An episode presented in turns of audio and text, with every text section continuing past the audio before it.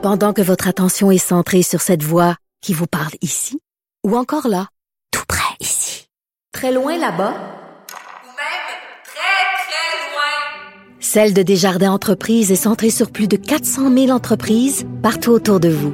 Depuis plus de 120 ans, nos équipes dédiées accompagnent les entrepreneurs d'ici à chaque étape pour qu'ils puissent rester centrés sur ce qui compte, la croissance de leur entreprise.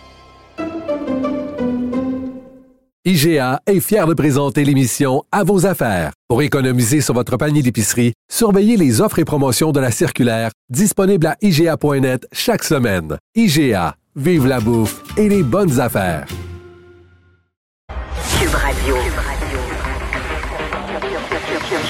Cube Radio. En direct à LCN.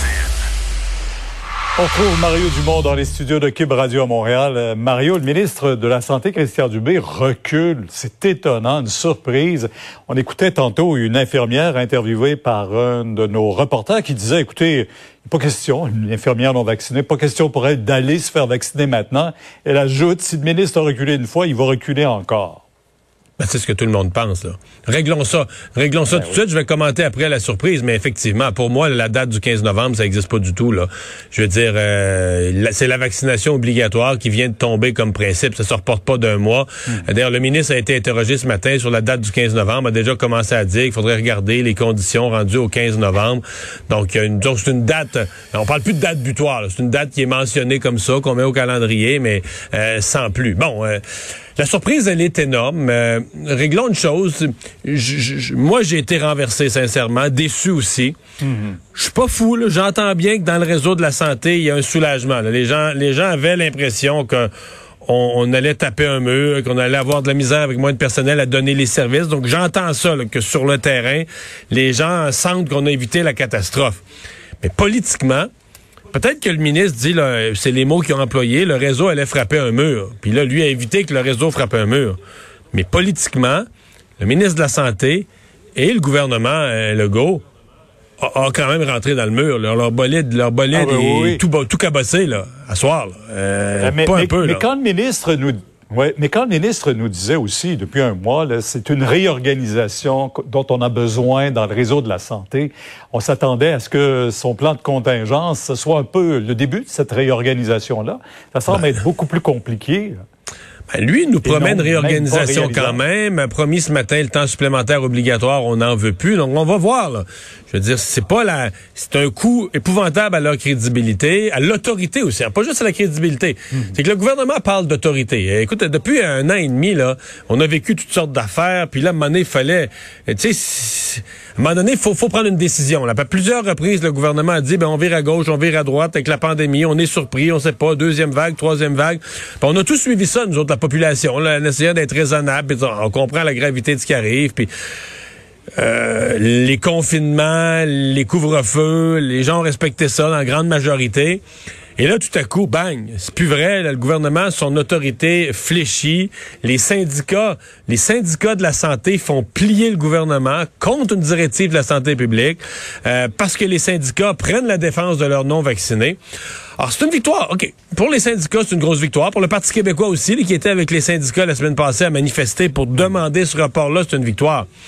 Dans le cas des syndicats de la santé, ils sont mieux de faire attention parce que c'est une victoire, c'est vraiment un couteau à double tranchant.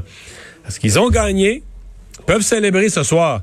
Mais à mon avis, dans l'opinion publique, Pierre, ils sont au plus bas. là. La FIC, les syndicats de la santé, là, au plancher, parce que la population va leur en vouloir pour, pour, pour avoir gagné ça. Tu sais, des fois, tu gagnes, mais pas dire que le monde est content que tu aies gagné. Et demain matin, leur crédibilité pour nous, nous parler de tous leurs autres problèmes, là, c'est zéro. Moi, en entrevue, je suis plus intéressé à entendre les syndicats de la santé, qu'est-ce qu'ils ont à dire. C'est virez-vous de bord, puis allez faire vacciner votre monde. Le reste, là, moi, je me booste, ça ne nous intéresse plus. Vous avez gagné ce bataille-là. Bravo, vous avez gagné pour vos gens non vaccinés. Parfait.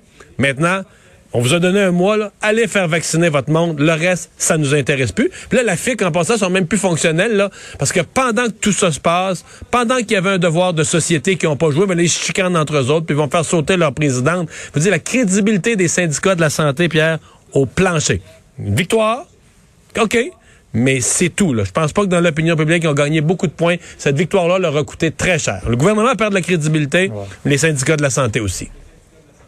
Mais si on pensait juste aux patients quand même, euh, Mario, ce soir, est-ce que pour eux, c'est aussi des gagnants là, dans, la, dans les circonstances? C'est plate à dire, mais, Oui, mais il faut le- reconnaître que... Oui, on a peut-être évité effectivement des ruptures de service pour des patients qu'on pourra remercier jusqu'au jour, Pierre, où un patient va se retrouver, comme c'est arrivé à des patients en oncologie dans les cantons de l'Est, ou comme c'est arrivé au Nouveau-Brunswick cette semaine, des patients infectés par du personnel non vacciné, puis là, il y a des morts. Là, on n'est pas plus avancé. Mario, on vous écoute demain 10h sur LCN. Au revoir. Merci, Pierre. Au revoir.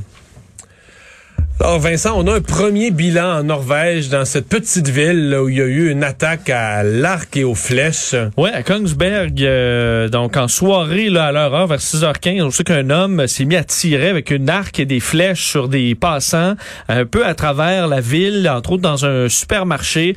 Le bilan, le premier bilan, au moins cinq morts. Euh, on n'exclut pas d'ailleurs qu'il y ait eu des, des idées terroristes derrière ça, quoi qu'on n'a pas confirmé. On n'a aucune idée des motifs de cet homme-là qui aurait agi seul. Euh, on parle de plusieurs personnes blessées. T'imagines quand même, en plus tu le vois pas vraiment venir. Là. Donc, euh, quelqu'un qui attaque Oui, parce euh, qu'une sans arme, à feu, raison. une arme à feu, bon, tu peux tuer beaucoup plus de gens rapide, mais le bruit est tellement terrifiant Tu peux te sauver du bruit. que là. les gens fuient le bruit. Là. Euh, là, euh, ça peut être plus difficile. Donc, vraiment une histoire très, très particulière. On attend encore euh, plus de détails. Et euh, évidemment, ben, sur une note plus, euh, plus légère, euh, c'est le premier match du Canadien de Montréal. Alors, ce soir, d'ailleurs, on voyait le décompte dans une heure euh, 28 minutes. Euh, la rondelle pourra toucher la... ben, enfin, un peu après, là, les, Oui, euh, les le temps des- cérémonies. le temps de l'hymne national, quand même. Euh, mais contre les Maple Leafs de Toronto au Scotiabank Arena. Alors, euh, on a tous bien hâte à ce début de saison, en espérant que ça se passe bien, que ça lance la saison de belle façon. Merci Vincent, merci à vous d'avoir été là. On se donne rendez-vous euh, demain, 15h30. Euh, bonne soirée, c'est Sophie Durocher qui s'en vient.